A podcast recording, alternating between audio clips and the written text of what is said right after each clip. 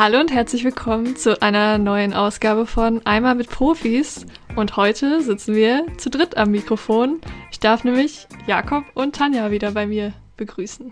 Ja, genau. Ich bin auch wieder da. Es ist ein bisschen wie, als würde man nach einem langen Urlaub wieder zu Hause ankommen. Man erkennt nicht alles wieder sofort. Man fühlt sich noch frisch und ausgeruht für eine neue Folge. Ähm, und wir begrüßen Tanja.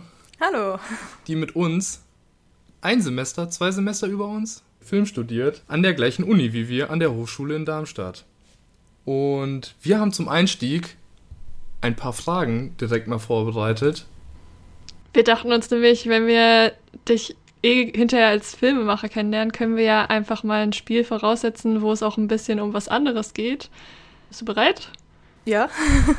die erste Frage, also es sind Sätze, die du vervollständigen sollst. Ähm, der erste Satz ist nämlich, wenn ich film, dann ähm, wenn ich film, dann irgendwas mit Kindern, glaube ich. Dann würde ich irgendwie vielleicht, ähm, ah, vielleicht sogar Kindergärtnerin oder irgendwie sowas machen oder ja oder oder was mehr oder so mehr so im Freizeitbereich vielleicht auch. Ja, aber irgendwas mit Kindern. Ja. Ähm, wenn nicht Regie, dann? Äh, dann Drehbuch. Ja, das liegt nahe, weil du schreibst ja deine Drehbücher auch gerne selber ähm, die nächste Frage oder der nächste Satz ist: Geld für den eigenen Film oder bezahlter Job beim Wunschfilm? Mm, da würde ich, dann würde ich das Geld für den eigenen Film nehmen.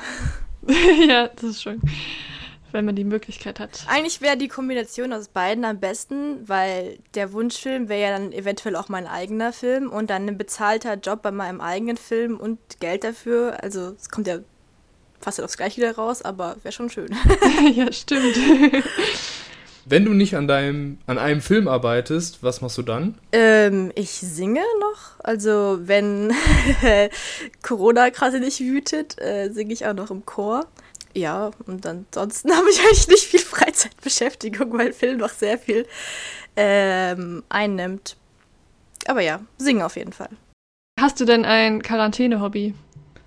Also irgendwas, was du während der Quarantäne so als neues Hobby entdeckt hast? Ähm, ich habe am Anfang der Quarantäne ein Projekt gehabt. Ähm, und zwar wollte ich jede Straße in Dieburg einmal ablaufen. Und so habe ich mir auch einen Stadtplan geholt und habe äh, jede Straße auch immer markiert, wo ich lang gelaufen bin. Nur ich habe den halt nicht mitgenommen und dann war es manchmal, habe ich nicht, nicht geschafft, alles wieder zu rekonstruieren, wo ich jetzt wirklich überall war. Also ich war schon ziemlich gut, es hat aber ziemlich lange gedauert, das alles auch wieder einzutragen, weil ich ja nochmal den ganzen Weg quasi so nachgehen musste im Kopf so.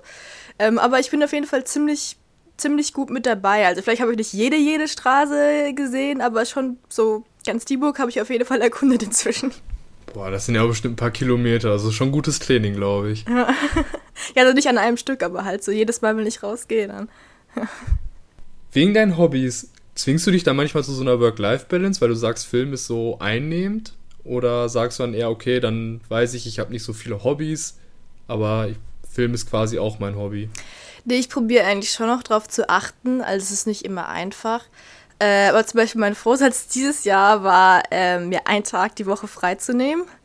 Ähm, also da, also da habe ich den Sonntag für auserkoren. Äh, und dann gesagt, okay, jeden Sonntag will ich einfach äh, mir frei nehmen und halt nichts machen. Und ähm, ja, um da so ein bisschen Ausgleich zu schaffen. Und auch das mit dem Chor war eigentlich auch sowas. Also am Anfang vom Studium ähm, habe ich erstmal nichts gemacht, weil ich halt auch nicht wusste, wie einnehmend das Studium wird und wie einfach das dann auch vereinbar sein wird mit anderen Dingen. Und dann irgendwann habe ich beschlossen, okay, einen äh, Abend die Woche, den gönne ich mir jetzt. Ähm, und da gehe ich dann in den Chor. Und das ist schon auch gut, um dann irgendwie da abzuschalten mal auf andere Gedanken zu kommen, auch irgendwie andere Leute zu treffen, die nichts mit Film zu tun haben. So, ähm, ja, das ist schon wichtig. Und ja, ich bin jetzt auch in einer Beziehung und da probiere ich natürlich auch irgendwie Zeit ähm, für zu haben. So, ja. Das ist auch, glaube ich, manchmal viel anregender, wenn man so was anderes macht, außer sich dann so ständig drauf zu verbeißen auf so Themen. Also mir geht es manchmal so, dass ich beim Kochen dann auf einmal so halt Ideen zu Projekten bekomme, wo ich vorher nie drauf gekommen wäre. Also sei es Schnitt, Animation, Filmthemen, irgendwas. Du hast gerade angesprochen, Beziehungen, das sind ja auch oft Themen in deinen Filmen woher nimmst du so die Themen für deine bisherigen Filme oder wo hast du die Themen hergenommen? Also ich probiere meistens eigentlich irgendwas zu finden, was mich persönlich berührt oder bewegt oder wo ich einen persönlichen äh, Bezug zu habe. Um, und dann passiert es auch oft, dass es dann irgendwelche Erinnerungen auch sind, die so der ausschlaggebende Punkt sind ähm, für Filmideen. Ja, also es ist meistens irgendwas Persönliches, was mich inspiriert. Und wenn du dann so eine erste Idee hast, wie gehst du dann vor, also dass du ein Drehbuch daraus entwickelst? Hast du da auch so bestimmte Schritte? Ähm, also ich würde sagen, da habe ich jetzt nicht einen Fahrplan, den ich dann jetzt so abarbeite, aber das ist irgendwie immer ein ganz interessanter Zeitpunkt, so wenn man irgendwie so Ideen hat und es könnte irgendwie noch in alle Richtungen gehen. Und ich finde das fast den anstrengendsten Part vom Ideenentwickeln oder von Filmen entwickeln, weil man dann irgendwie so in der Leere schwebt und es könnte so alles noch werden und man muss sich irgendwie so man muss jetzt irgendwie rausfinden, okay, was soll dieser Film werden? So ein bisschen wie als würde man so eine Skulptur bauen und das dann so rauskratzen, irgendwie so, was so der Kern des Ganzen ist. Bis ich mich dann irgendwie finde oder okay, das, darum geht es jetzt, darauf will ich mich konzentrieren. Also vor allen Dingen bei Kurzfilmen ist ja meistens so, dass man irgendwie eine Sache hat, die man irgendwie erzählen will und sich wirklich auch auf eine Sache fokussieren muss. Ähm, und das ist meistens irgendwie einfach ein Suchen, rumprobieren, ausprobieren, was ich prinzipiell mache, ähm, auch um irgendwie Ideen zu bekommen oder mich in irgendeine Stimmung zu bringen oder so, dass ich auch so einfach Texte schreibe in so Stream of Consciousness, ähm, dass ich einfach da alles runterschreibe, was mir dazu einfällt, ohne irgendeine Struktur oder so. Ähm, zum Beispiel auch, ähm, jetzt mein letzter Film hat ja auch eine Hauptfigur, die ist so 11, 12 und dann habe ich auch ähm, einfach ganz viele Texte geschrieben, so wie es war, in dem Alter zu sein, um mich da irgendwie hineinzubegeben. Und habe dann halt auch einfach über Freunde geschrieben, die ich in dem Alter hatte oder dann andere Dinge, die mir dann dazu eingefallen sind.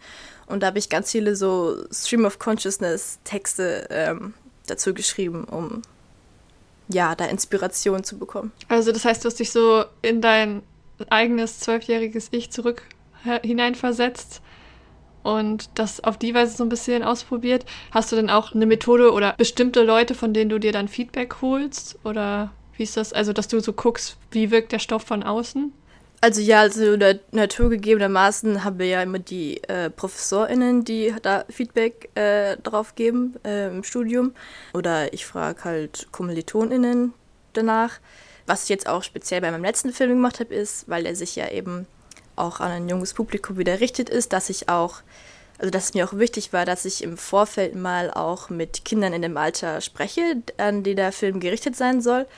Um, und da habe ich dann eine fünfte Klasse äh, besucht, also dann sind die ja so 10, 11 Jahre alt. Ähm, und habe mit denen das Drehbuch gelesen und habe da geguckt, ähm, wie wirkt der Stoff, wie reagieren die da drauf, verstehen die irgendwie, um was es geht, können die damit was anfangen. Ähm, und, und hat sie zum Beispiel auch gefragt, findet ihr, dass die Kinder in dem Film sich altersgemäß verhalten und so oder, oder wie die sprechen und so oder ihre Hobbys, was sie haben. Ähm, und habe das dann alles ähm, gesammelt und aufgenommen und habe dann ähm, dementsprechend halt dann das Drehbuch ähm, ja, verbessert. Ja, finde ich eine coole Herangehensweise, weil dann hast du es ja echt äh, auch, sage ich mal, mit der Zielgruppe selbst quasi erarbeitet. Das ist, glaube ich, sehr, ähm, sehr gut, um da so auch eine goldene Mitte zu finden.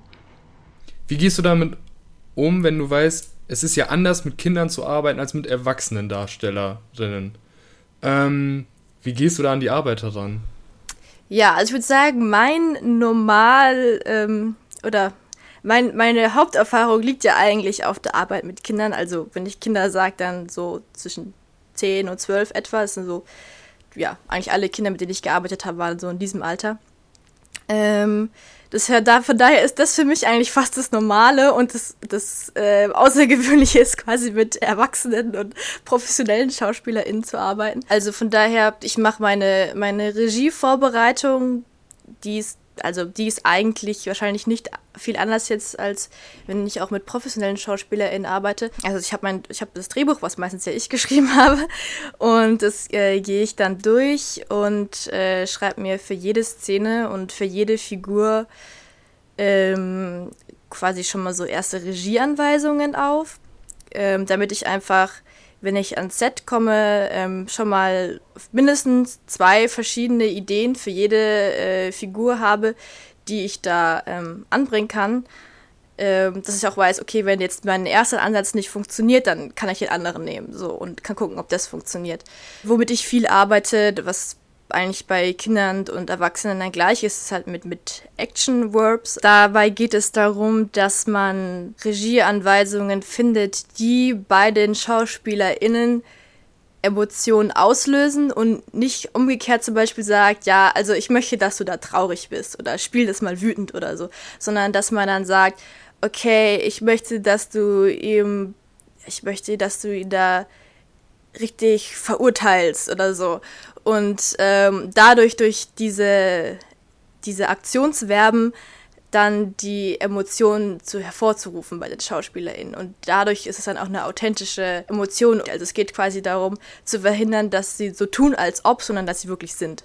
Also, dass sie sich in die Lage hineinversetzen. Also wahrscheinlich arbeitest du auch teilweise mit irgendwie Beispielen, oder? Also, dass du so irgendwie sagst, hey, kannst du dich in die Situation ver hineinversetzen, dass das und das passiert? Also machst du auch sowas oder wie ist das? Ja, schon. also ähm, was prinzipiell bei Kindern ganz wichtig und ganz hilfreich ist, ist meine Erfahrung, dass man die Situation so realistisch wie möglich machen muss. Also die Szene, die man da am, am Set spielt, die muss sich so echt wie möglich anfühlen und desto einfacher ist es für die Kinder, sich da hineinzufühlen weil Kinder eben keine Technik haben, meistens zumindest, äh, um irgendwie ähm, sich in eine gewisse Situation hineinzubegeben und so. Deswegen muss man ihr da helfen, da reinzukommen. Und wenn sie dann aber drin sind, ist es meistens für sie ziemlich einfach, das dann authentisch zu spielen, weil sie da irgendwie ja einfach noch so eine Offenheit haben und irgendwie ihre Fantasie eine gute äh, gute Verknüpfung zu ihren Emotionen hat, so, wenn man das so sagen kann. Sind das jetzt Sachen, die du bei deinem letzten Filmdreh gelernt hast, von Weil ich Leo bin? Unter anderem, also ich habe jetzt schon äh, äh, äh vier Filme oder so gemacht mit Kindern ja, ich glaube vier. dass ich jetzt hier lüge, aber. ähm, und das ist natürlich auch gesammelte Erfahrung aus diesen äh, letzten Projekten. Und aber der, weil ich Leo bin, ist jetzt halt am präsentesten bei mir im Kopf, weil ich, das der letzte Film ist und weil ich da auch meine Bachelorarbeit drüber geschrieben habe. Ähm, Genau, aber das sind gesammelte Erfahrungen, aber viele Dinge haben sich dann auch wieder bestätigt, weil, weil ich Leo bin. Oder wo ich mir noch, ah ja, stimmt, doch, du musst es wirklich so machen, dass es auch so funktioniert. So. Also so eine schrittweise Perfektionierung oder wie du so an deine eigene Arbeit entwickelt hast oder deinen eigenen Arbeitsstil sogar entwickelt hast. Könntest du dir denn in Zukunft vorstellen, mit erwachsenen SchauspielerInnen zu spielen, also oder zu arbeiten? Ja, schon. Also das ist auch so eigentlich mein Ziel. Also ich sage immer so, mit Kindern zu arbeiten ist so meine Komfortzone und äh, also mit, eigentlich ja. hört man immer das genaue Gegenteil. So. alle genau, haben immer alle Angst vor Kinderdarsteller, die müssen früh weg und so und Arbeitszeiten, oh, auch kritisch. Ja, nee, also, aber das ist im Prinzip meine, meine, meine Komfortzone und äh, eigentlich ist so für meine persönliche Entwicklung auch mein Ziel, immer aus dieser Komfortzone rauszutreten, um mit professionellen SchauspielerInnen zu arbeiten. Also, was ich natürlich schon auch tue, also bei meinem Film gibt es schon natürlich auch immer Erwachsene, das sind nicht nur Kinder, da gibt es schon auch immer Eltern, Großeltern und so. Du hast gerade gesagt, das war dein Bachelorfilm. Was hast du denn für Pläne für die Zukunft dann? Oder was könntest du für Tipps an mich und Eline herantragen? Wir sind ja. no Tipps, keine Ahnung.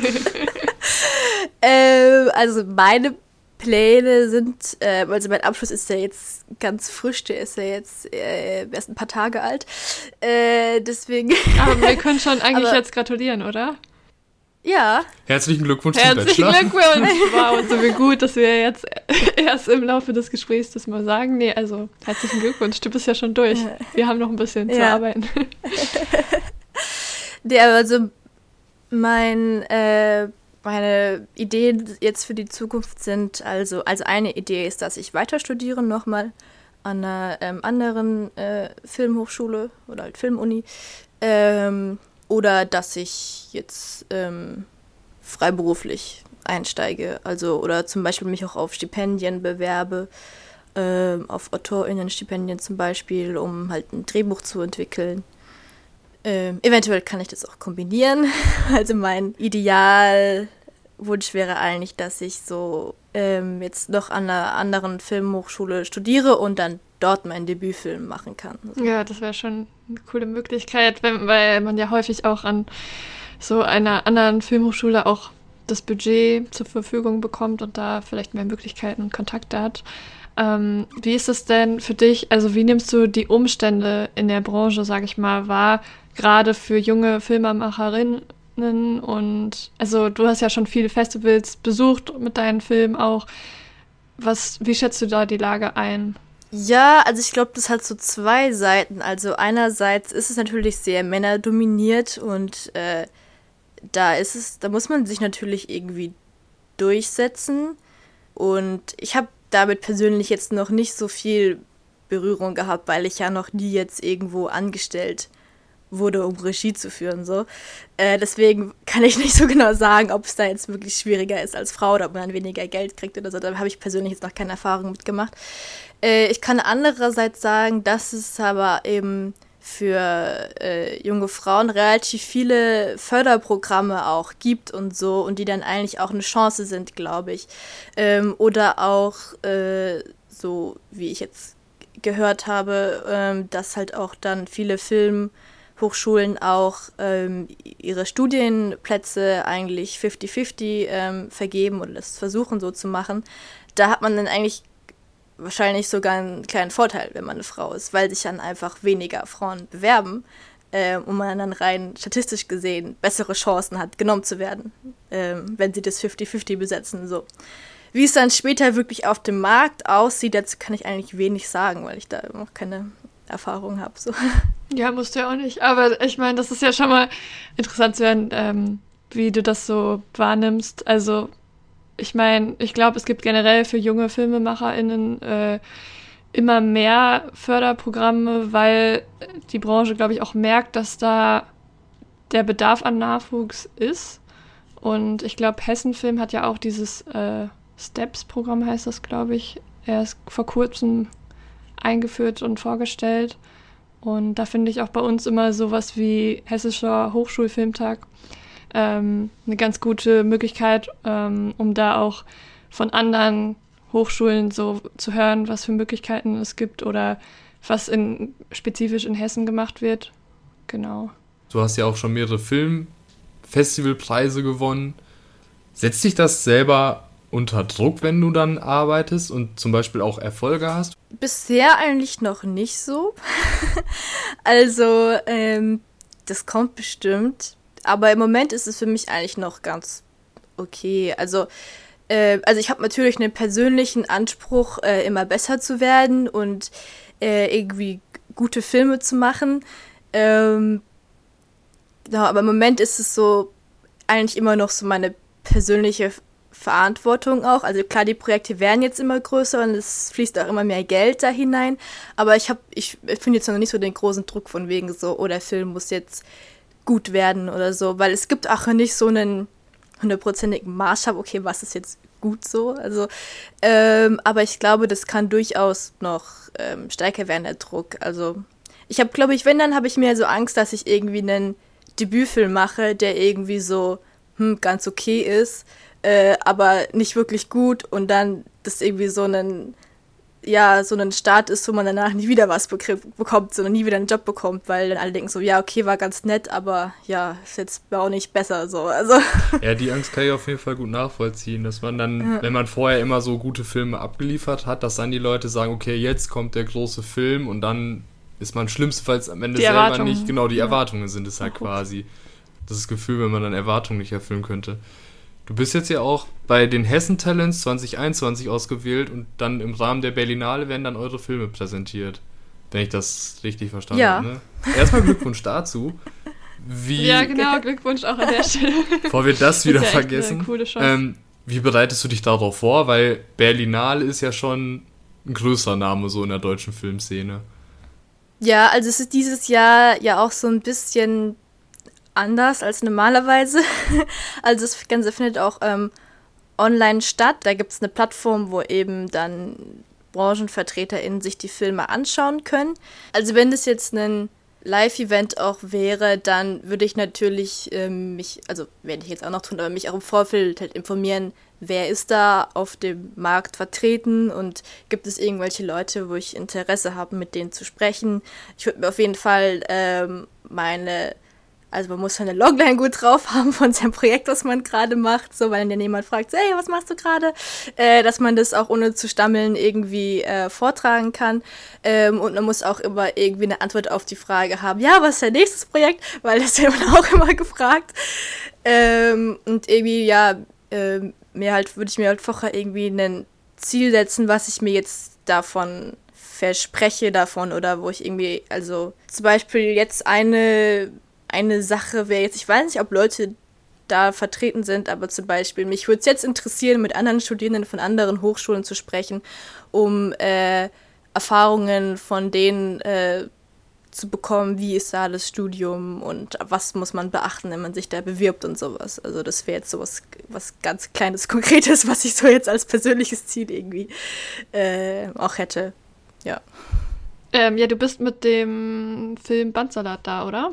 Ja, genau. Und würdest du dann auch, also weil ich Leo bin, als dein jetzt aktuelles Projekt quasi schon so ein bisschen verkaufen wollen, weil das ist ja jetzt gerade in der Post-Production. Ja, also, also schon definitiv. Also wenn dann irgendjemand fragen würde, ähm, ja, was hast du jetzt gerade? Oder wenn man irgendwie, wenn es da irgendwelche Festivals gibt oder so.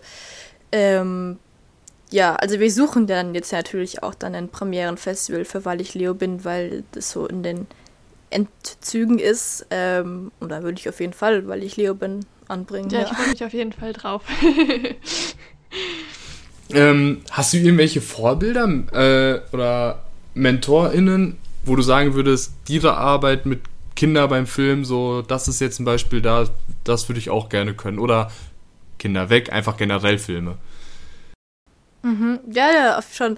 Also es gibt ähm, so ein paar junge Filmemacherinnen auch, ähm, ja, die, die auch so ein bisschen ein Vorbild sind für mich. Also das ist einmal äh, Joya Tome, die eben Königin von Niendorf gemacht hat. Ich weiß nicht, ob ihr, ob ihr den kennt. Das ist auch ein Kinderfilm.